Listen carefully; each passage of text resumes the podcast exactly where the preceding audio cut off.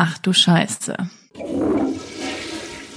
Und damit happy welcome zu einem brandneuen Interview. Ich habe heute die fantastische und strahlende, ihr könnt sie nicht sehen, aber wenn ihr könntet, mh, Peggy Patschke am Start. Liebe Peggy, erzähl mal, was ist gerade bei dir so los? Ja, in der Sekunde fühle ich mich gerade richtig gut. So werde ich selten vorgestellt. ich freue mich total, jetzt bei dir zu sein, liebe Jessie. Nachdem ich dich auch schon mal interviewen durfte äh, für unsere Reihe. Und was ist bei mir gerade los?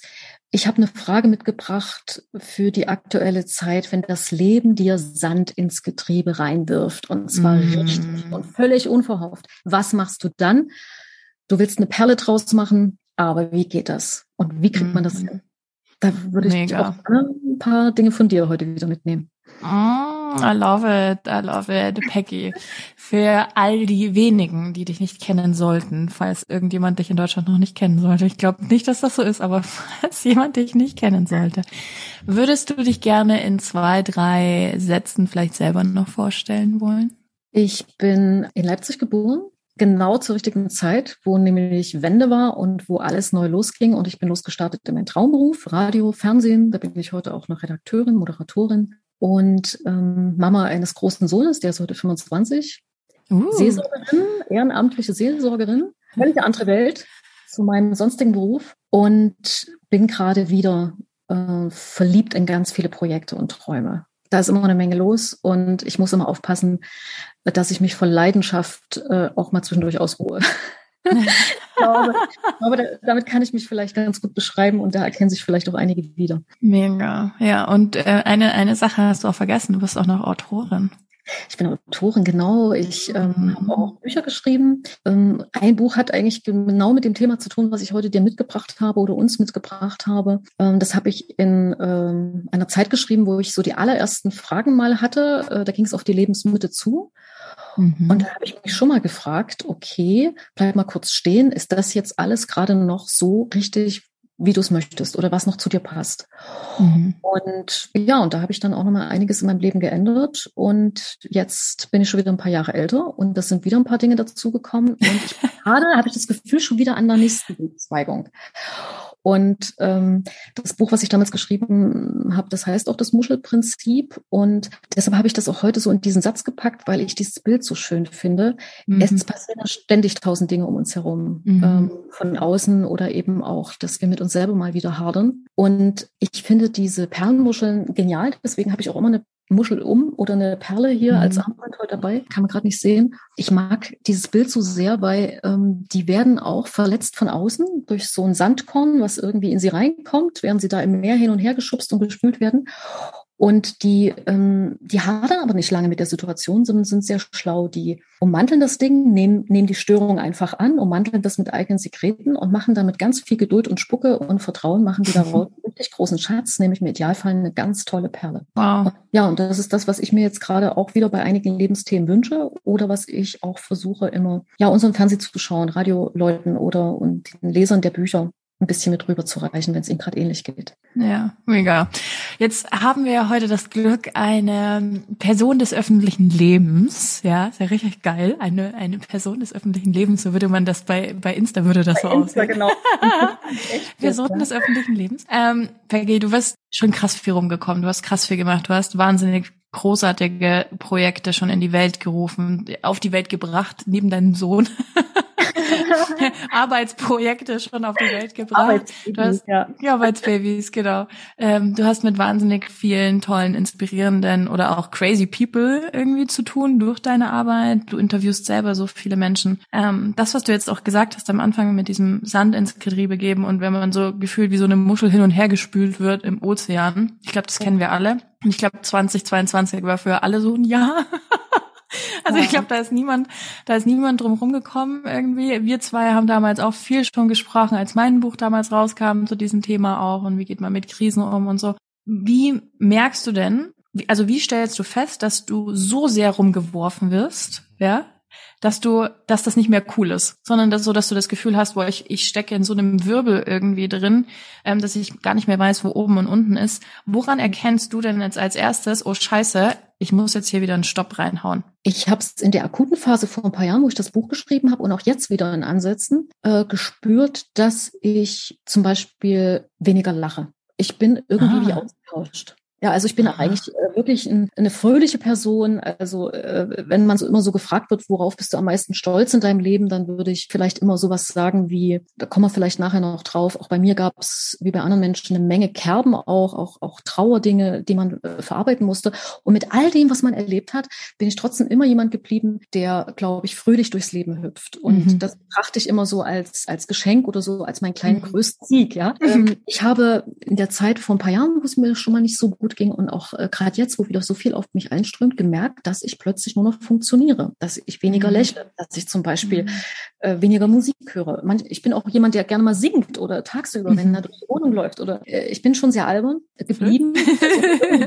geben und äh, ich, ich habe auch früher mal einen Chor gesungen und ich bin auch musikalisch. Und wenn ich merke, das alles ist weg und ich mhm. andere sagen mir auch, Mensch, du bist in letzter Zeit so ernst oder ähm, ich gucke ständig auf die Uhr und arbeite nur noch ab, dann merke ich, oh Gott, jetzt wird es wieder Zeit, auf die Bremse zu treten, weil jetzt bist du im Grunde wieder in diesem Hamsterrad, aus welchen Gründen auch immer. Manchmal gerät man da ja auch mit Projekten rein, äh, wo man sich überschlägt, die man alle so mag, aber man macht einfach tausend Sachen mhm. und hat keinen Moment mehr für sich. Du bist jetzt wieder in diesem Hamsterrad, wo du die ganze Zeit eigentlich denkst von innen, das ist eine ganz tolle ähm, Glücksspirale, ja, und alles ist gerade super und alles läuft, läuft, läuft. Ja, und dieses Lachen, das habe ich auch gerade in letzter Zeit wieder sehr an mir vermisst. Mhm. Und Gott sei Dank merke ich das mittlerweile aber selbst auch. Ja, früher mussten mhm. das vielleicht Menschen mehr, mehr noch spiegeln und aber mittlerweile achte ich da auch trotzdem ein bisschen mehr auf mich selber. Voll spannend.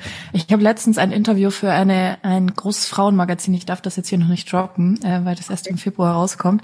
Aber für ein großes Frauenmagazin gegeben.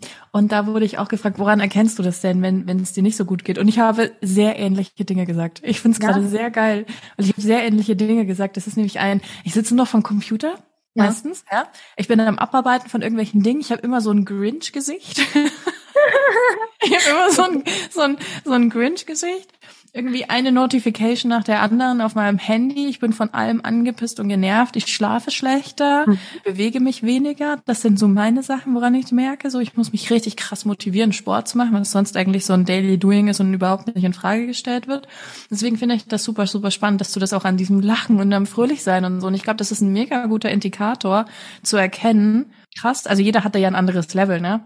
So mhm. in, im Grundsatz, die Baseline hat ja jeder auch ein anderes Level an gut drauf sein und wie viel springst du rum und wie viel tanzt du und keine Ahnung was.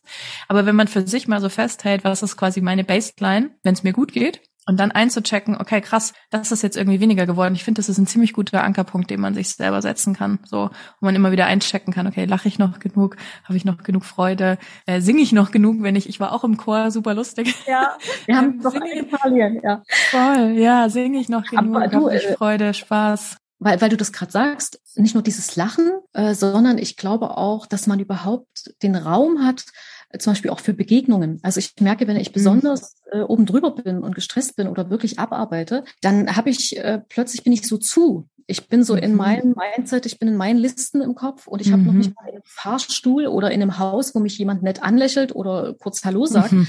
Mhm habe ich dann einfach auch keinen Raum, keine Energie, groß drauf einzugehen und zu machen, weil ich renne schon wieder durch die nächsten Dinge. Und da habe ich auch kürzlich gemerkt, da habe ich mich dann richtig gefreut, dass es mir wieder ein bisschen besser ging, als ich dann plötzlich irgendwie stehen geblieben bin und Leute in ein Gespräch verwickelt habe, weil ich plötzlich mhm. scheinbar wieder diese Energie hatte, mhm. auch mal nach draußen zu gehen wieder und nicht nur in meiner Liste im Kopf zu sein. Also das, das, da hast du recht, das sehe ich auch so. Ja, voll krass, voll krass. Also ich glaube, das sind richtig gute Indikatoren, an denen man das festmachen kann. So. Ja. Und da sollte man einfach mal super ehrlich mit sich sein und da halt einchecken, ne? Und ich glaube, das ist auch ein Punkt, das passiert zu wenig. Sag mal, wie es bei dir ist. Ähm, wenn man jetzt durch solche Burnout-Phasen würde ich das jetzt mal nennen, jetzt nicht diagnostiziert, mhm. aber so Burnout-Phasen ja, ja. oder Erschöpfungsphasen irgendwie durchgeht, ist es bei mir beim ersten Mal so gewesen, sag mal, wie es bei dir vor ein paar Jahren war, aber bei mir beim ersten Mal, mir ist das gar nicht so bewusst gewesen. Mir ist das erst aufgefallen, dass irgendwas nicht stimmt, als ich kreisrunden Haarausfall bekommen hat und damals hatte ich rote, kurz, also kurz, kurz, kurz, kurz, kurz, kurze Haare. Und dann habe ich geträumt, dass ich eine Glatze habe, dass ich morgens aufwache und so ein, so ein Glatzkopf oben bin. Und es waren Albträume über Wochen hinweg. Und das hat echt, ähm, da ist, bin ich erst aufgewacht und da habe ich das erste Mal erst realisiert, okay, irgendwas stimmt mit mir auch auf der körperlichen Ebene nicht, weil zu viel Stress da ist.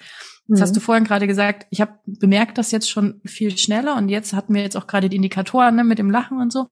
Wie ist es denn für dich? Woran hast du es beim ersten Mal gemerkt, dass, dass du irgendwie viel zu drüber warst und dass du deine Grenzen wahrscheinlich nicht gut genug eingehalten hast? Dahingehend? Beim ersten Mal war es dann wirklich äh, sehr extrem, das, was ich gerade mit dem Fahrstuhlbeispiel äh, beschrieben habe, das war dann so extrem geworden. Ich bin eigentlich ein sehr kommunikativer Mensch. Ich wäre sonst vielleicht mhm. auch nicht in den Beruf gegangen, dass ich ja. den ganzen Tag rede und auch wirklich total gerne mit Menschen Begegnungen habe. Deswegen auch so gerne so Gespräche jetzt wie diese. Und mit einmal wollte ich mit niemandem mehr reden. Ich, ich lag auf meinem Wohnzimmerteppich und äh, ich hatte das Gefühl, ich bin gar nicht mehr in meinem eigenen Leben und ich bin gar nicht mehr ich, weil ich hatte keine Lust mehr auf Kommunikation. Mhm. Und was du gesagt hast mit deinem Haarbeispiel, habe ich dann auch plötzlich Beschwerden bekommen und dachte, okay, musst du mal zum Arzt gehen und dir mal eine Vitamin B-Spritze geben lassen oder noch mehr Vitamin C äh, schlucken, ja. Und da stellte sich dann raus, dass ich dann aus dem Nichts, in Anführungszeichen heraus, dann so eine Schilddrüsenunterfunktion hatte.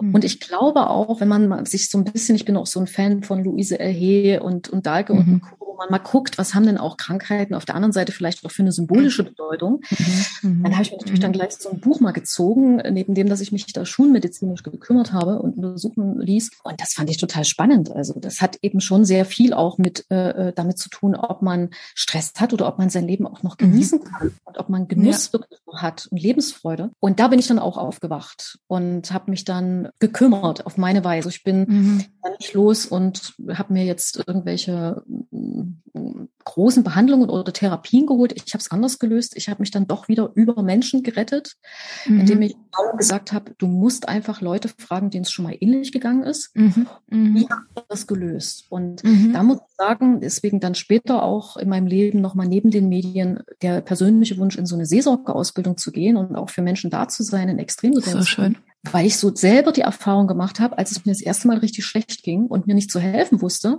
mhm. ähm, du musst trotzdem nach Hilfe fragen. Bei mir war es dann eben jetzt nicht sofort der Gang zum Therapeuten, sondern ich hatte das Glück, dass ich ein spannendes Netzwerk hatte, wo ich dachte, du musst jetzt den Mut aufbringen und auch mal den oder den fragen, wie er da rausgekommen ist. Und da waren dann tatsächlich auch ein paar bekannte Leute dabei, also so prominente Menschen, die man kannte. Und da habe ich mir dann später auch die Erlaubnis geholt, das mal aufzuschreiben und das anderen dann in, in welchen Projekten auch immer weiterzusagen, YouTube oder im Buch weil ich dann nochmal diesen Gedanken auch spannend fand, ähm, so wie du das auch machst, wenn man Leuten vielleicht da ein paar Tipps mit an die Hand geben kann oder was rüberreichen kann, mhm. finde ich das auch nochmal besonders spannend, wenn man auch hinter die Kulissen bei zum Beispiel Prominenten oder bei Menschen, die sehr erfolgreich wirken, auch da mhm. nochmal dahinter schauen kann und auch die dann mhm. ehrlich sagen, nee, pass mal auf, mir ging es auch mal so. Mhm. Und dann habe ich das und das mhm. und das gemacht. Und da habe ich oft dann auch gespürt, dass das ganz besonders Menschen dann hilft, weil sie merken, Mensch, ich bin ja nicht allein, mir geht's ja auch so und auch selbst diesen erfolgreichen Leuten, die haben das auch durch. Wir sind alle nur Menschen und wir müssen uns ein bisschen anvertrauen und dann auch vielleicht mal die Hand von jemand anderem nehmen und da wieder rauskommen. Ne? Sei es durch einen Tipp, mhm. durch eine Beratung, durch ein Coaching, durch Bücher, wie auch immer. Ja, und äh,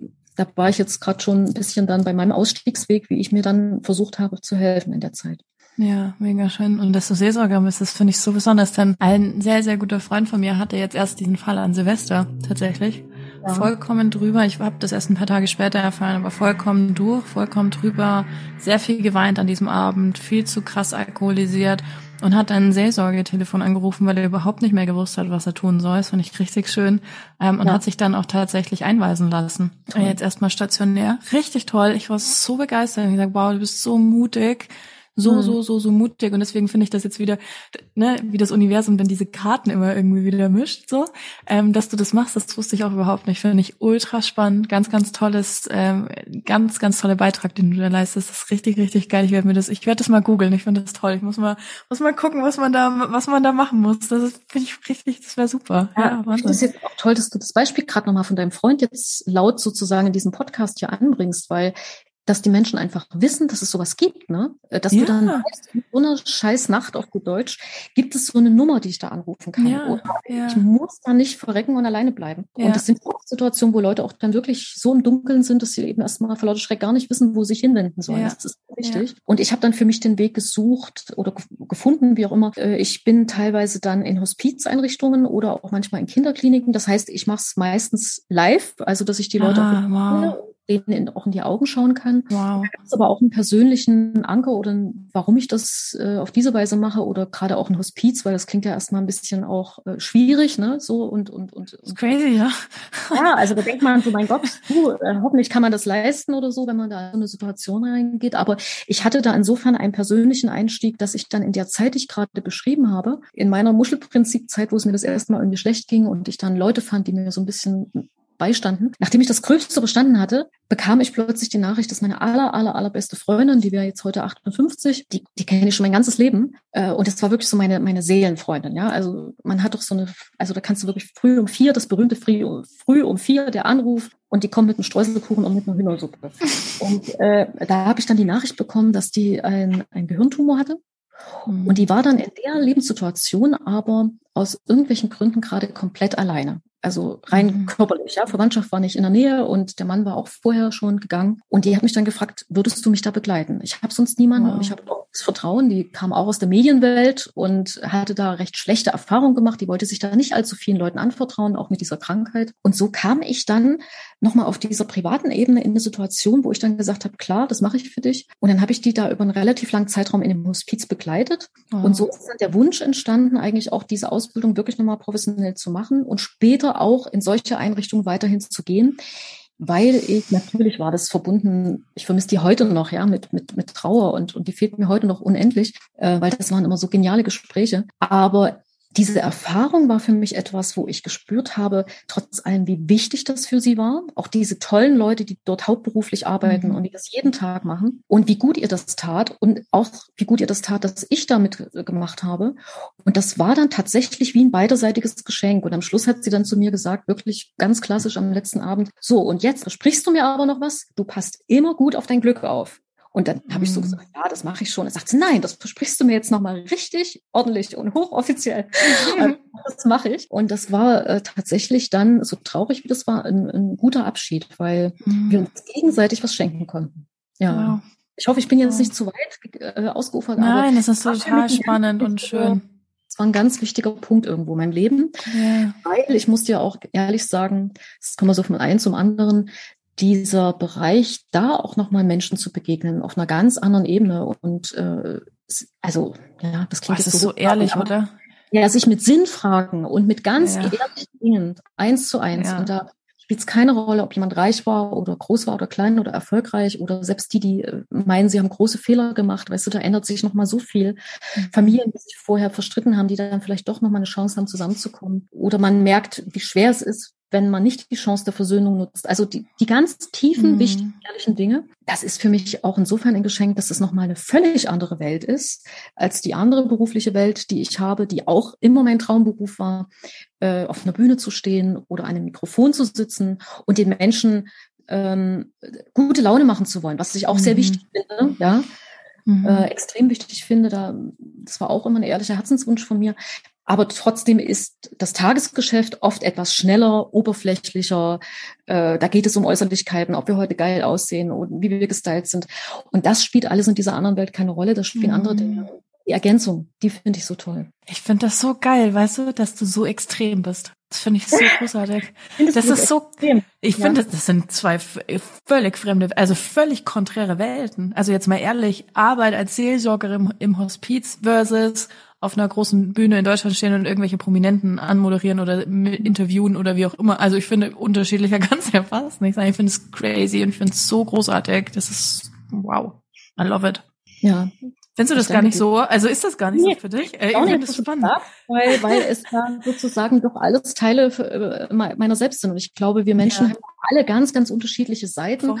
Manchmal haben wir auch das Glück, dass wir zum Beispiel in einen Beruf reingeraten, wo das, wo das fast 100 Prozent passt, ne? wo man sagt, das kann ich auch voll ausleben. Aber wir haben so viele Dinge in uns und äh, Ja, ich habe vorhin gesagt, ich hatte da eine schwierige Zeit mal vor ein paar Jahren und jetzt ist auch gerade wieder ein bisschen anstrengend, also weil ich auch ähm, Eltern pflege, beide Elternteile und, und mhm. da auch mhm. wieder neue Themen habe in meinem Leben. Aber ich musste trotzdem sagen, das wäre auch sowas, was ich mir für alle, die jetzt zuhören, auch wünsche, dass man immer wieder irgendwie den Mut hat, sich was Neues in sein Leben reinzuholen oder nochmal was mhm. auszuprobieren, was man vielleicht sich lange nicht getraut hat, egal mhm. wie alt man ist. Mhm. Äh, und egal wie viel Sand da vorher eben in dieses Getriebe gekommen ist, mhm. man kann dann jedem Alter sich irgendwas, und wenn es nur eine Kleinigkeit ist, reinziehen, um dann nochmal wieder so einen neuen Schwung zu holen und nochmal neue Lebensfreude äh, zu erleben. Und ich glaube, dass das doch bei allem, was wir haben, immer wieder möglich ist. Und tatsächlich eben, das ist mir ganz wichtig, in jedem Alter und auch mit kleinen Schritten. Das muss nicht immer der große Sprung in die Unabhängigkeit und in die Selbstständigkeit, der große Sprung über den Teich, dass man auswandert. Das können kleine Dinge im Leben sein. Und für mich sind das eben solche äh, Mosaiksteine gewesen, was mein Leben heute wieder bunter macht, reicher macht, wo ich jetzt gerade wieder an einem Punkt bin, wo ich sage, oh, da, da waren auch schon ein paar richtige Hammer dabei, aber jetzt habe ich gerade wieder so viel Bock und so viele Sachen im Kopf. Ich hoffe mal, dass ich 100 werde. und vor ein paar Jahren hätte ich das vielleicht jetzt gerade noch nicht so gesagt. Ja. ja. Ja, das, ich finde das so, ich liebe deine Facettenreichtum. Also, und auch wenn man dich so hört, wenn man dich sieht, du bist ähm, sehr konträr, vielleicht auch am Anfang denkt man zu mir, weil du, ich bin sehr so aufgetreten, sehr so, du weißt, wenn man dich hört, man hat sofort so dieses mm, smooth Gefühl und gleichzeitig hast du so viel Feuer in dir und du brennst und das finde ich so großartig, dass du so brennst. Und jetzt eine Frage, die ich habe, wenn mhm. du jetzt wieder merkst, wir waren jetzt bei dem Punkt, okay, wie hast du früher gemerkt, es waren Extreme, ne? Wenn man das gewohnt ist und dann diesen Awareness-Prozess einmal durchlebt hat, diese Achtsamkeit mit sich selber geschaffen hat, kommt es ja gar nicht mehr so weit. Ja, also im besten Falle gibt es gar keine körperlichen Symptome mehr, weil man vorher quasi die Bremse reinhaut und sagt, so, bis hierhin und nicht weiter. Ähm, merkst du dann im Alltag für dich oder wenn du in solchen Phasen bist, wo es vielleicht ein bisschen schwieriger wird, was sind denn jetzt heute deine Tools oder deine Möglichkeiten, wo du, wo du merkst, okay, ähm, das mache ich zum Beispiel. Grenzen setzen ist ja so ein Thema bei Frauen. Ich habe das vorhin schon so ganz kurz angetickert. Mhm. Grenzen setzen ist ja für viele Frauen ein großes Thema. Darum ging es auch bei dem Interview mit äh, mit dem mit dem Frauenmagazin. Äh, ja. Grenzen setzen und wie man das besser machen kann. Und ähm, ich wurde Im da Februar. Ja, wir merken uns gleich mal, wann es. Ja, wir Februar im Auge haben. äh, das fand ich das fand ich so spannend und ich glaube, dass dass das für uns so ein großes Thema ist für uns Frauen generell, weil wir jetzt nur eine Generation zurück wir ja. kommen jetzt beide aus der, aus der, aus den neuen Bundesländern der ehemaligen DDR. Ja, jetzt guck dir nur mal unsere Mütter an. Ja. Aber jetzt guck dir mal noch die Großmütter an. Okay, krass. Und jetzt guck dir nochmal, und jetzt gehen wir sieben Generationen zurück. Also können wir alle machen, egal ob jetzt neue oder alte Bundesländer, gell? vollkommen irrelevant. Aber ähm, ich habe das so das Gefühl, dass es im, in der ehemaligen DDR mit diesem Mangel-Mindset, mit dem wir irgendwie alle groß geworden sind. Also meine Eltern, ich bin ja 89 geboren, ich habe das jetzt alles gar nicht mehr miterlebt, aber das habe ich natürlich, ich wurde davon geprägt, ja, meine ganze Familie ist davon geprägt. Und so war es ja sicherlich bei dir auch. Ähm, wie ist das für dich mit dem Thema Grenzen setzen und wie gehst du jetzt heute damit um, wenn du das Gefühl hast, so, oh fuck, ey, jetzt ist wieder so ein Hämmer und ich hab, jetzt ist es wieder so weit, dieses, diese Muschelphase ist wieder da, fuck. Was machst du dann oder wie gehst du damit um? Na, erstmal war es so lustig. Ich bin dann doch erstmal wieder ganz naiv erschrocken. Äh, man, denkt dann, man denkt dann manchmal, ach, jetzt habe ich irgendeine tolle Technik gelernt und jetzt habe ich tolle Erkenntnisse gehabt und ich habe ja mit dem Muschelprinzip verstanden und habe es auch anderen weitererzählt. Mir kann das ja nie wieder passieren. So, ein so gut. Und immer wieder trifft man dann zum Glück auch wieder neue Leute und Inspirateure, auch einfach so Begegnungen wie jetzt, ne, dass wir uns so in Gesprächen mal gefunden haben und dann gegenseitig auch wieder neue Sachen. Jeder gibt dem anderen ja immer wieder eine neue Lernaufgabe mit. Also da war ich erst mal wieder, äh, habe ich über mich selber lachen müssen, dass ich davon ausgegangen bin, dass ich ja nie wieder in das Loch falle. Und, ähm, und jetzt war es so ein bisschen ähnlich. Es ging wieder los. Ich habe funktioniert. Ich habe weniger gelacht. Ich habe weniger im Fahrstuhl Leute gegrüßt. Ich war nicht mehr mhm. offen. Und jetzt geht es aber tatsächlich schneller, dass ich selber darauf achte, dass die Abstände kürzer werden, äh, dass ich, ähm, wie soll ich das sagen, dass ich dann auch mal eine Bremse reinhaue. Und die Bremse mhm. heißt bei mir, was logistisch manchmal nicht so leicht zu machen ist, zwischen äh, Medienjob, äh, vielleicht einem Buchprojekt, was ich habe, oder eine Leseschule, die ich gerade organisiere. Ähm, der Sohn will vielleicht auch noch irgendetwas, äh, Freunde hat man noch und die Eltern werden gepflegt. Und da hat so ein Tag auch nur 24 Stunden und ein paar mhm. davon. Blöd, gell? Also, hoch. Und, äh, und dann kommt aber noch mal so hinzu, wenn man sich um Menschen kümmert, die einem sehr, sehr nahestehen, die man auch liebt und wo man gesagt hat, mhm. ja, ich mache das. Äh, ja, es ist ja so ein bisschen so wie so ein Versprechen, so ein Vertrag. Äh, fällt es einem sehr, sehr schwer, sich abzugrenzen. Und das ist nochmal eine neue Erfahrung jetzt äh, kürzlich für mich gewesen. Ich dachte ja ganz toll, ich habe eine Seelsorgeausbildung, ich weiß, wie man mit, Menschen in Krisensituationen spricht, ich weiß, wie ich selber auf mich aufpassen muss. Aber ich hatte eine Lehre nicht beherzigt, die ich in der Ausbildung damals hatte. Da sagte eine Lehrerin zu uns, das ist etwas Wunderbares, was man anderen Menschen angedeihen lassen kann und ihnen, ihnen helfen kann. Aber es ist so gut wie unmöglich, das in der eigenen Familie zu machen oder bei den allerengsten Familienmitgliedern, oh, weil ja. da ganz enge, du hast es gerade aufgezählt und angesprochen, auch Muster verbunden sind aus der Vergangenheit, Liebe verbunden ist. Man hat mhm. als Kind, wenn es jetzt die Tochter oder den Sohn betrifft, die sich um die Eltern kümmern, man hat ja auch schon Angst vor Abschied, vor Tod, vor Trauer. Äh, da geht ja so viel in einem vor, dass man ja mit so vielen Fronten zu kämpfen hat, dass man sich da extrem schwer abgrenzen kann. Und trotzdem muss ich sagen, ähm, als ich gemerkt habe, dass es mir wieder anfing, schlechter zu gehen und ich weniger Kraft hatte, kaum noch geschlafen habe, äh, mein Spiegelbild dann wahrgenommen habe, anfing, Projekte liegen zu lassen, die meine Herzensprojekte waren, weil ich einfach keine Kraft mehr hatte. Da habe ich gedacht, Moment, stopp. Und ich habe jetzt tatsächlich auch selbst gegenüber den engen Leuten gelernt zu kommunizieren, äh, dass ich das nur in dem und dem Bereich kann oder dass ich mir für die und die Sache eine Hilfe holen muss, eine Unterstützung holen muss, das nicht alleine machen kann, ja, gerade bei pflegerischen Aufgaben, ähm, auch mal nicht ans Telefon gehe, das am besten natürlich vorher kommuniziere, wie auch immer, mir eine telefonfreie Zeit nehme, dass ich noch mehr damit jetzt ähm, mich darin übe, auch in meinem Kalender die privaten Termine und die Zeit mit mir selber genauso wichtig und in Rot einzutragen wie die Business-Termine oder ein, Arzttermin mit den Eltern. Da steht eben auch drin ähm, PP, ja, also Klammer auf, Klammer zu, der Abend gehört mir. Und tatsächlich auch mal, und da zeigt, ja, da zeigt sich dann auch wirklich, wer Freunde sind und wer, wer nicht so, äh, nicht so eng ähm, irgendwie für einen da ist. In der Zeit na, natürlich auch manchmal Freundschaften ähm, ein bisschen minimieren musste. Also ich hatte da nicht so viel Zeit, einfach dann abends mich noch zu treffen. Oder ich habe zum Beispiel gemerkt, dass ich das vermieden habe, weil ich schon Angst hatte, meiner Freundin zu viel aus diesen negativen Dingen zu erzählen. Oh, spannend. Äh, weißt Aha. du, so als habe ich mich dann selber gleich beschnitten und dachte, eigentlich mhm. braucht man ja mm. auch jemanden, wo man sich mal ausquatschen kann. Die hätten das auch, glaube ich, gerne gemacht. Aber da habe ich mich dann zurückgenommen und gedacht, nee, wenn, musst du dann natürlich als Sonnenschein dort entweder auftauchen. Aber danach ist ja eigentlich heute nicht. So, und da habe ich dann über die Zeit aber auch gemerkt, dass trotzdem natürlich wichtige Leute zu, weiter zu mir gehalten haben. Die haben das mhm. kapiert, auch wenn die selber gerade nicht in der gleichen Lebenssituation sind. Und da hat sich dann sozusagen, also wenn man es jetzt in so einem Ratgeber Punkt eins, Punkt zwei, Punkt drei zusammenfassen müsste, hat einfach ein paar Dinge ergeben. Die Freundschaftsliste wurde noch mal klarer. Da, hat, ja. da wurde auch an einem oder einem zweiten Punkt ausgemistet. Ja, mhm. einfach durch die Natur der Sache. Im Kalender stehen eben jetzt diese Peggy-Momente drin und ja nicht ausradiert, ja, weil dann ein anderer Termin drüber geschrieben wird. Und ähm, deshalb sagte ich auch vorhin vielleicht, die kleinen Dinge finde ich auch so extrem wichtig, jeden Tag von neuem reinzunehmen, dass man glücklich ist, nicht nur auf die großen zu schielen, dass man äh, sich eben nicht auf das große, auf die Holiday-Zeit wartet, sondern eben auch diese Holy Days, ja, diese einzelnen Momente mm. jeden Tag, so diese ganz kleinen Perlen dafür ein irgendwie reinholt. Und da sind wir dann wieder beim Lachen. Also ich habe das jetzt gerade vor ein paar Tagen irgendwo in so einer Studie gelesen. Ähm, wie war das? Kinder lachen pro Tag 400 Mal im Durchschnitt, kleine Kinder. Mhm. Und wir Erwachsene im Durchschnitt 15 Mal. Ja, das ist ja erschreckend weniger, weil wir wahrscheinlich oh zu tun haben, als den ganzen Tag happy zu sein.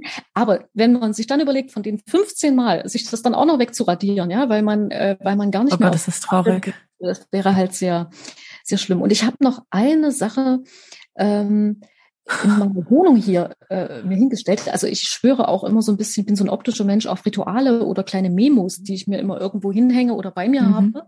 Und ich habe mir mal äh, irgendwann gekauft, so eine, so eine, das sieht man jetzt hier leider nicht, so eine riesen, riesengroße Vase, mhm. wo ich auch Perlen reingefüllt habe. Mhm. Und zwar habe ich da genau äh, mal abgezählt. Ich habe mal irgendwo gelesen, dass wir zwischen 30 bis 35.000 Tage in unserem Leben haben. Mhm. Und ähm, die, die wir möglichst hoffentlich gut für uns nutzen, wenn wir, wenn wir alt werden. Also ich sag mal, wenn wir jetzt so 85 werden, 86. Mhm. Und ich habe mir dann in diese Vase einfach mal ungefähr diese Perlenanzahl reingefüllt, von der Zeit, die jetzt eventuell schon vorbei ist, gehe ich mal jetzt davon aus. Und ich sehe dann oben noch, wie viel Platz noch ist. Ach, und, geil. und immer wenn ich da vorbeigehe, manchmal denke ich, hui, naja, so wahnsinnig viel ist es ja eigentlich gar nicht mehr. Da sollte ich jetzt vielleicht mal genau aufpassen, was ich mit meiner Zeit mache. Mhm. Äh, ich habe doch so einen tollen Podcast hier äh, mit der Sandra, Sandra Wuster, äh, bei dir gemacht, mhm. Aufmerksamkeit äh, verschenken gesprochen habe, wie wichtig mhm. das ist wo man seinen Fokus hingibt. Also da sehe ich dann manchmal, okay, ich habe jetzt nur noch eigentlich so viel und da sollte ich mhm. echt aufpassen, was ich mit dieser restlichen Zeit mache. Und das sind so kleine Dinge, die ich jetzt versuche immer mal wieder mir in Erinnerung zu holen. Also das mit dem Lachen, das hat mich jetzt gerade richtig heftig schockiert. Ja, das, das wirklich, also 400 versus 15 Mal, das ist ja einfach, das ist ja nicht diskutabel. Also ich werde das jetzt hier gleich ändern. Ja Wobei, wenn man dich jetzt sehen könnte, du strahlst gerade so. Also ich nehme mal an, du bist trotzdem jemand, der, der die 15 Mal kriegst du schon hin, Minimum, oder? Ja, also ich glaube, ja, also ich glaube, müsste, ich müsste das jetzt mal mit, aber das kommt, ist ja auch so tagesformabhängiger, ja. Und also ich habe das, ich hatte eine, eigentlich mein ganzes Leben lang habe ich das Gefühl gehabt, ich kann nicht so gut alleine sein. Ja. So. Und das erste Mal jetzt seit ähm, letztes Mal, als ich auf Madeira war, im November 22, ähm, bin ich im Dezember, Anfang Dezember wieder zurückgekommen und habe ich das erste Mal in meinem Leben, also Erwachsenenleben so, das Gefühl mhm. gehabt, oh mein Gott, ich bin gerade so gerne mit mir alleine. Ich möchte auch gerade keinen Freund, ich möchte gerade nicht daten, ich möchte gerade Single sein, das genießen, das allererste Mal in meinem Leben, dass ich mir denke, oh mein Gott, ich finde mich gerade selber so, mm, yum, yum, yum, ich möchte meine Energie nicht teilen, wirklich, ich möchte meine Energie gerade nicht teilen und deswegen ähm, ich glaube, ich lache sehr, sehr viel in Interaktion mit anderen Menschen und ich lache auch mal mit mir selber so. Aber ich glaube, es ist jetzt gerade schon auf jeden Fall 15 Mal. Ähm, aber es wäre noch mehr, wenn ich jetzt in Interaktion mit Menschen bin. Aber jetzt bin ich gerade, ich bin sehr mit mir. Also auch hier, jetzt bin ich jetzt wieder auf Madeira auch hier, ich bin sehr mit mir. Ich möchte gerade gar nicht Party machen und da tanzen gehen und keine Ahnung, sondern ich gehe zu Meditationsworkshops. Da lachst du jetzt auch nicht so viel normalerweise. Oder ähm, heute Abend steht so eine so ein krasses Healing auch wieder an. Ja, also ich arbeite da gerade viel mit mir, aber trotzdem, also 15 versus 400 Mal. Danke für den Reminder. Das ist, äh, ich hoffe, das hat jetzt gerade bei allen Klick gemacht und alle denken sich so, oh mein Gott, ich muss wieder mehr lachen. Das ist so krass einfach.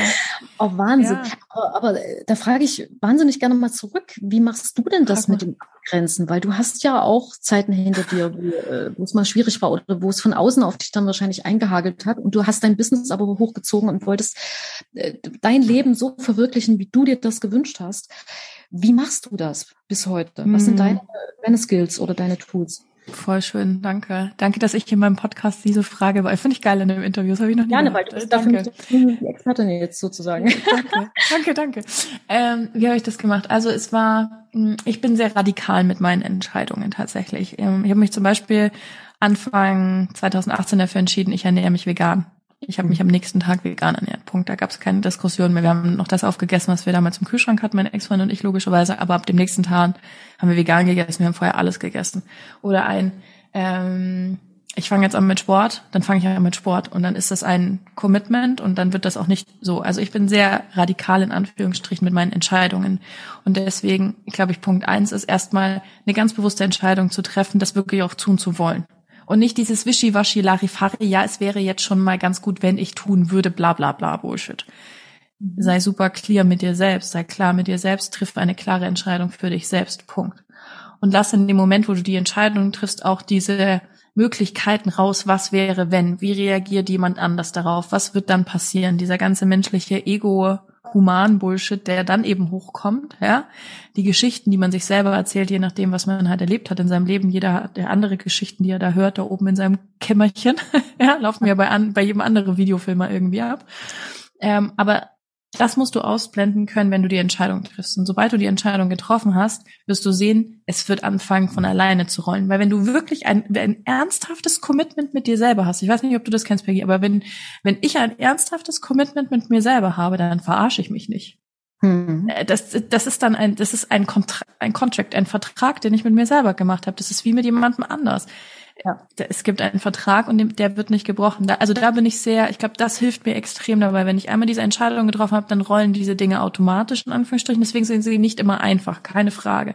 Es gab in den ganzen Jahren jetzt viele unangenehme Gespräche, die ich geführt habe und Menschen, von denen ich dachte, also wirklich auf der Liebesbeziehungsebene hin zur freundschaftlichen Ebene, hin zur Familienebene, das war letztes Jahr bei uns das große Familienarmageddon, was da explodiert ist, ähm, sind so viele Sachen passiert, die ich vorher gar nicht hätte planen können, von denen ich aber heute so froh bin, dass ich sie genauso getan habe, so wie sie halt sind. Aber ich hinterfrage nicht in dem Moment, ob ich das darf. Punkt Nummer eins.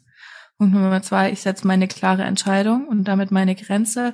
Und dann Punkt Nummer drei kommt es für mich fast schon so ein bisschen automatisch, weil dieser Vertrag mit mir so klar ist, dass eben dann Gespräche geführt werden. Dass mhm. ich, ähm, ich habe das jetzt erst wieder am Wochenende gehabt, wo ich die Auszeit mit mir selber hatte. Ähm, Ernährung ist für mich ein großes Thema gerade. Ich war in den letzten Wochen sehr schlecht darin, mich gesund zu ernähren. Also ich esse vegan, aber es ist nicht gesund vegan. Warum? Ja weil ich zu faul bin einzukaufen, weil ich zu faul bin zu kochen. Warum? Weil ich keine Inspiration habe, was ich kochen soll. Also, was ist mein erstes Ding? Ich fange an, mir Rezepte wieder rauszusuchen. Habe ich gemacht, habe gestern eingekauft, Sache erledigt. Punkt. Für die Woche ist alles geklärt. Das heißt, solche ganz logischen Schritte, die gefühlt so logisch sind, aber dann halt meistens nicht wirklich finalisiert umgesetzt werden, nämlich das eine Gespräch mit einem, was weiß ich, mit einem Familienmitglied zu vereinbaren und zu sagen, hey, ich habe mir jetzt für mich Folgendes überlegt oder für, für Menschen in der Familie, die man pflegen muss, vielleicht auch und auch bei meinen Eltern wird das vielleicht irgendwann mal zur Debatte stehen. Für mich ist jetzt schon sehr, sehr klar, das werde ich nicht übernehmen. Mhm. Ich kann das nicht leisten und ich möchte das auch nicht leisten. Punkt. Das heißt, es mhm. wird mal abgegeben werden. Das heißt auch, da seine Grenzen zu setzen, zu wissen, Mama, Papa, ne, I love you to the moon and back, aber das ist es ist, mein Leben existiert immer noch. Und das ist ganz spannend, weil meine Oma da zum Beispiel ganz anders ist. Meine Oma hat so eine krasse Erwartungshaltung als meine Mama, dass die immer da ist, sich immer kümmert und macht ihr so ein schlechtes Gewissen. Das ist mhm. so verrückt, wie diese Generation noch funktioniert. Und meine Mama ist sehr schlecht mit Grenzen setzen. Ich glaube, deswegen bin ich sehr gut darin geworden. weil ich meine Mama sehe und ihr Leben sehe und mir denke, oh, holy guacamole, Mama, I love you, so, auch wenn du das jetzt hörst, ne, ich liebe dich, aber ähm, das weiß meine Mama auch alles, was ich jetzt gesagt habe, aber oh mein Gott. So. Aber das ist spannend, das dass du zum Thema Grenzen.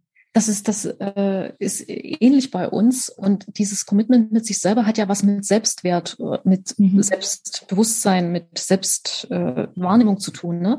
Dass ich weiß, was mir gut tut und dass ich mich selber ernst nehme, ne? Und dass Voll. ich mich selber das ist es, sich selber ernst nehmen. Mhm. Ja, und das ist oft der Punkt, wo wir da manchmal weich werden, ne? wenn von außen eine Anfrage kommt oder so. Und mit meiner Mama ist das im Übrigen genauso. Du hast es von anklingen lassen. Ähm, ja, die ehemalige DDR-Kinder und äh, die Kriegsgeneration noch davor. Mhm. Da habe ich auch lange ein Thema gehabt, wo ich gespürt habe, ich will bestimmte Sachen anders machen als meine Mutter. Ich wollte eben nicht in solche Opferrollen rein. Ich wollte mhm. mich beruflich ausleben. Das hat sie, das hat sie freiwillig aufgegeben, weil sie sich dann um andere gekümmert hat. Ich wollte ganz anders, weil ich gesehen habe, wie sie da immer drunter gelitten hat. Ne? Da hat man, das, ich meine, das machen viele durch, dass man in der Pubertät irgendwann sagt, ich will anders sein als meine Eltern. Mhm. Ich glaube, das haben alle. das haben alle.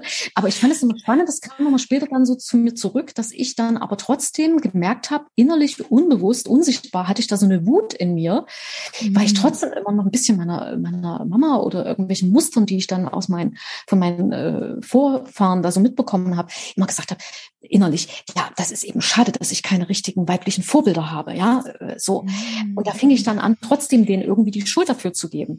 Und das sind manchmal solche schleichenden Sachen, die da so mhm. unbewusst abgehen, wo man eben sehr, sehr aufmerksam sein muss, ne?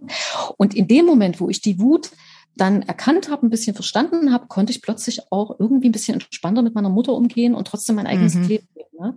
Mhm. Also da hat sich dann auch nochmal so zwischen den Generationen, das fand ich jetzt gerade ein spannender Stichpunkt bei dir, da hat sich da auch nochmal viel abgespielt, ähm, weil ich finde schon, dass wir heute in vielen Bereichen eben wesentlich anders leben als äh, mit unserem Selbstbewusstsein und diesem Grenzen setzen und dass, dass wir unsere Träume auch wirklich leben wollen, als vielleicht in den Generationen davor. Logischerweise, klar. Die kamen Voll. aus einem anderen Stoff, aus einer anderen Geschichte. Ja. ja. Und also was ich, was ich merke, und das ist echt spannend, meine Mama sagt manchmal, ich weiß nicht, wie es bei dir ist, aber meine Mama sagt manchmal so Dinge, die mein inneres Kind, ich kann es Gott sei Dank mittlerweile gut abgrenzen, ob ich das bin oder mein, die kleine Jessie, die jetzt gerade ähm, heult in der, heulend in der Ecke sitzt. Ich denke, Mama, wie konntest du sowas sagen? Ja. Ähm, meine Mama hat, das ist erst ein paar Wochen her, hat sie irgendwie, wie, hat sie mit mir gesprochen, wie mit meiner Schwester, die jetzt die Family verlassen hat vor ein paar Monaten.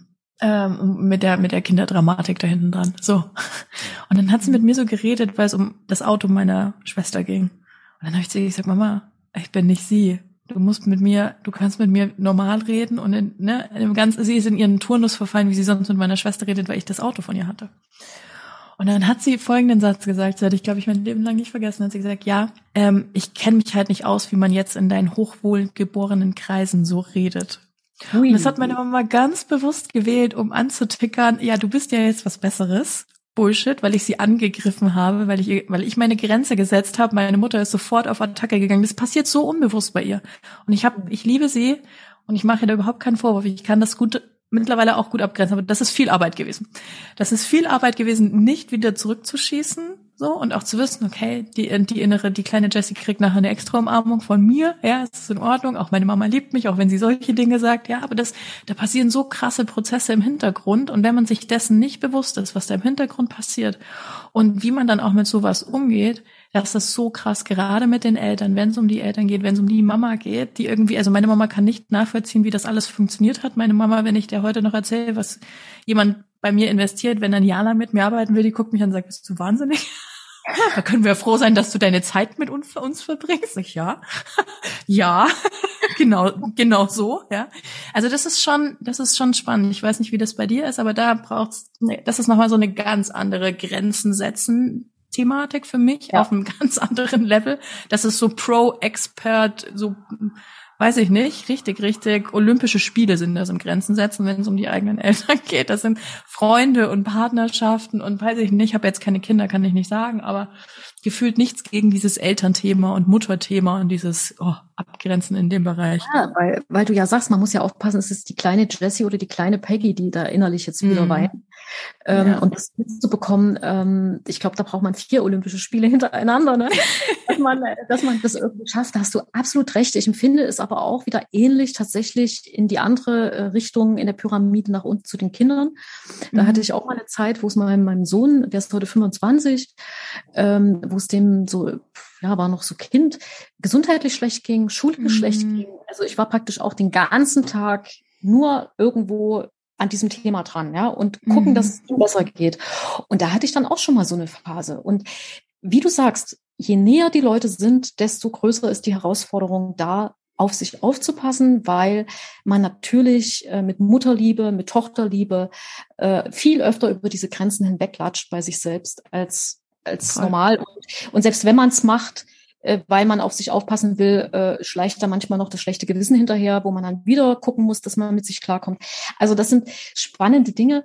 Aber ähm, ich glaube, mit solchen Sachen, auch wie du das jetzt gesagt hast, kann man da immer jeden Tag doch ein Stückchen mehr auf sich aufpassen. Und ich habe mir auch angewöhnt, morgens, wenn ich aufwache, ähm, um bewusst äh, in so ein positives Mindset auch wirklich reinzugehen, mhm. weil ich mhm. auch aus halt komme, wo viele Kriegsgeschichten erzählt wurden. Da war auch mhm. oft ein negatives, trauriges Mindset da. Ne? Also das, ja. das habe ich dann tatsächlich erst ein bisschen abschütteln können, als ich weggegangen bin, als ich dann mhm. woanders hingezogen bin und tatsächlich mich körperlich und geografisch abgekapselt habe. Mhm. Ich habe das aber beibehalten, dass ich bis heute dann morgens so eine, so eine kleine, ich sag für mich so wie so eine Dankbarkeitsübung mache. Die ist mhm. aber automatisiert. Ich wache auf und noch bevor ich überhaupt merke, wo ich bin, sehr gut. Herbert. Ja, denke ich als erstes, was weiß ich, berühre ich auch meinen Körper und, und sage, oh, danke, super, so nach dem Motto, dass alles dran ist, dass ich gesund bin, dass ich wieder toll aufwache und, und, und noch tausend andere Sachen, die mir einfallen, wofür ich mich gerade bedanke oder dass das okay ist und das okay ist und dass die Leute beschützt sind und dass es mir gut geht. Und da muss ich echt sagen, seitdem ich das mache, ist das auch ein anderer Start in den Tag. Ne? Ja, also einfach diese Hygiene äh, für den Kopf neben der Hygiene für, äh, für die Zähne oder dem, den Glow-Kaffee, den man dann vielleicht noch trinkt. Was ist denn ein Glow-Kaffee? Erzähl mir mehr. Das habe ich gerade gelernt. Äh, uh. Ich dachte, das weiß eigentlich jede Frau außer mir. Ich weiß es auch nicht habe ich gelernt, und jetzt mache ich wahrscheinlich Reklame, das ist, das ist jetzt wahrscheinlich nur eine spezielle Marke, die mir gerade einfällt, zum Thema, sich morgens in den Kaffee ähm, ähm, Eiweiß reinzumachen, Kollagen reinzumachen. Habe ich gerade äh, ja, das habe ich gerade in so einem Podcast mal gehört. Das machen auch schon gern die äh, jüngeren Frauen bis, was weiß ich, bis zu 60 hoch, dass man sich ein bisschen Kollagenpulver in den Kaffee tut. Äh, um, das brauchst du noch nicht, Jessie. Das, also, ja. wir machen zwar ohne Bild, aber genau. Wenn du mal das Gefühl hast, eine Lachfalte bleibt länger, als sie sollte, dann äh, hau dir da morgens Das mache ich. Kollagenpulver. Ich habe das, ich habe das auch sogar von einer gestern in meinem Podcast in Live Punk auf YouTube äh, gehört, wo du schon zu Gast warst. Äh, lass mich überlegen. Äh, Jessica Roch, die beschäftigt sich eigentlich mit Zyklusthemen für Frauen. Wenn Aha. du hast oder wenn du generell Probleme hast mit deinem Zyklus, ist ja auch ein großes Thema für Frauen, dass du da von Schmerzen bist. Hm, hm, hm. Also das ist so ihr ihr Expertenbereich. Und da sagte die auch zu mir, ja, und mein Morgen, ich mache mir dann morgens so eine Tüte, äh, äh also das sind zwei drei Löffel Kollagen rein. Und dachte ich auch, hm, okay, aber ja, das habe ich jetzt mal gegoogelt. Geil. Ich werde mich auf die Suche machen hier in Madeira nach ähm, Kollagenpulver. Das Wir machen jetzt aber eine rundum, ein Rundum-Thema. Ähm, was ich dir noch unbedingt sagen wollte, bevor ich es vergesse, du hast vorhin gesagt, dass du seit langem wieder so zufrieden auch mit dir gerade selber bist. Mhm ohne dass du dich einsam fühlst und dass mhm. du denkst, jetzt nicht auf die Party, mir geht's gerade richtig gut. Ja. Ich weiß es einfach aus den ganzen Erlebnissen meiner Freundinnen drumherum, die dann irgendwann geheiratet haben. Das ist oft der Zeitpunkt, wo man dann jemanden kennenlernt. Wenn man sich so, wie du das gerade beschrieben hast. Ja, wir werden sehen, wir werden sehen. Manifestation is on, auf jeden Fall. Genau. Manifestation is on. Ja, ja, ja, richtig, richtig, richtig schön. Und also Thema Kollagen, wir machen jetzt einfach noch einen letzten, einen letzten Drop, bevor wir das jetzt hier closen. Ähm, ja. Tatsächlich hatte ich nämlich, da hatte ich nämlich jetzt auch wieder eine Diskussion mit meinen mit meiner ganzen Familie an Weihnachten darüber. Ich weiß nicht, wie ich auf die idiotenhafte Idee kommen konnte, dieses Thema an einem Weihnachtsabend Esstisch irgendwie aufzumachen. Denn oh. ich habe für mich entschieden, dass die Entscheidung steht auch schon, dass ich mir gerne Kollagen unter die, ich weiß nicht, warum man das Krähenfüße genannt hat, so ein furchtbarer Begriff, aber für diese Lachfalten, die nicht mehr nur, ja, ja, Lachfalten, die keine Lachfalten mehr sind, die bleiben ah. länger als sie sollten. Genau, hm. genau, das ist der Punkt. Und ja alle in meiner Familie, inklusive die Kinder meiner Schwester, meine Nichten, Neffen schon wie, was, Quatsch, ich brauch's gar nicht und so ein Käse und man kommt jetzt dann noch Botox, sag ich ja, und selbst wenn dann noch Botox käme und dann, also stehe ich ja hier auch wohl niemanden zur Rechenschaft und das ja. fand ich total spannend, auch solche Themen und ich bin sehr vorsichtig geworden, das war wieder ein Hinweis, so, ich muss auch nicht alles kommunizieren. Nicht alle meine Entscheidungen müssen auch mit Menschen, die mir sehr nahe stehen, kommuniziert werden wenn sie ja. sie in keinster Art und Weise betreffen. Ich kann das mit mir selber ausmachen, denn ganz oft kommunizieren wir Dinge einfach nur, um entweder die Bestätigung also unser Ego, die Angst, die Bestätigung zu bekommen, ja, ja, das stimmt und du darfst das nicht machen, ja, oder wir mhm. uns wieder in irgendwelche Debatten, in alte Muster, in alte Schlammlöcher nenne ich das ja, in so Schlammlöcher wieder reinschmeißen, um uns wieder rauszuziehen, zu sagen, toll, hast du das gemacht, ne? Diese Muster, die da im Hintergrund laufen, so verrückt. Aber ja, ich werde mir, wenn ich wieder in Deutschland bin, Kollagen spritzen lassen, um das hier ein bisschen, seht ihr jetzt nicht, aber um das hier ein bisschen zu minimieren. Sieht ähm, keiner. Und deswegen, ja, aber das ist so spannend, ne? Das ist ja auch, das ist ja nur für mich. Ich mache das nicht für irgendjemand anders, ne? Genau. Genau. Ich mach das, das nur für mich. Dass du da gleich so eine, so eine Reaktion bekommen hast, ne? Und, und absolut der wichtige Merksatz, den du gerade gesagt hast. Man muss aufpassen, mit wem man Dinge bespricht. Ja? Voll. Voll. Oder dann eben nur mit Leuten, die da auch was mit anfangen können. Genau. Ja, ja. Oder halt nur mit sich selbst oder das halt auch einfach gar nicht thematisieren. Ich weiß nicht, ob das irgendjemandem auffallen würde, wenn, wenn man das dann halt hat. Ist mir auch egal. Ja. Ich will ja nur, dass ich morgens wieder in den Spiegel gucke und mir nicht denke, scheiße, Mann, ey. Du siehst nicht aus wie 33, sondern wie Ende 30. So, ich möchte einfach gerne wieder wie Anfang 30 aussehen. Und ob ich das jetzt mit Kollagen mache oder eben nicht, I don't care. Weißt du, alles machen, was einem gut tut. Und genau. ich habe mir mal vorgenommen, wenn ich eines Tages hoffentlich dann, äh, da ich ja hoffentlich 100 werde, wenn ich dann irgendwann 89 bin oder 92, so eine lustige, kleine, alte, dicke Kugel, dann habe ich mir auch vorgenommen, ich werde mir die, die Haare ganz farbig machen, ich werde riesen tragen, verrückte Kleider anziehen, weil dann ist eh schon alles zu spät und ich will Spaß haben. Und das darfst du bitte auch jetzt schon machen. Das will ich auch jetzt schon feiern. Okay, aber äh, ich habe mir vorgenommen, auch da noch einfach bunt zu, bunt zu sein, weißt du? Mal gucken. Ja, das ist schön.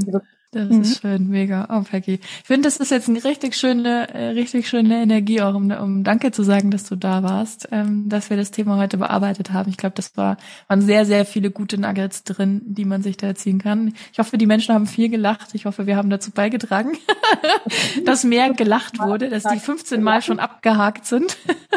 Genau, dass wir alle auf unsere Perlen achten jeden Tag äh, und wie viele Perlen wir noch in unserem Glas haben und ja, Lagen nehmen oder auch nicht. Genau. es war total schön mit dir. Ich freue mich. Vielen, vielen Dank. I love ja. it. Wenn ihr, Peggy, wir verlinken natürlich auch alles unten in den Show Notes jetzt im Podcast, aber möchtest du uns mal noch jetzt äh, ganz direkt sagen, wo Menschen klicken müssen, falls sie dir noch nicht folgen in den sozialen Medien und Co.? Ja, sehr gerne mal reingucken bei uns auf YouTube. Da findet man auch eine tolle Folge mit dir, wo ich dich ein ja. bisschen auch fragen durfte. YouTube und da einfach nach mir gucken, Peggy Patschke. Und unsere Reihe heißt Live Punk, weil da auch eine Menge Punk drin steht. So wie das Leben ist, so verrückt wollen wir auch sein und einfach Tipps geben, wenn es mal eben ein bisschen kriselt. Wie kommt man da wieder raus? Und wir haben es andere gemacht. Genau. Super schön, super schön. I love it. Vielen, vielen, vielen Dank fürs Dasein. Es hat super viel Spaß gemacht und wir sehen uns ganz bald, meine Liebe. Ich freue mich drauf. Danke dir. Bis dann. Bis bald. Tschüss. Ciao.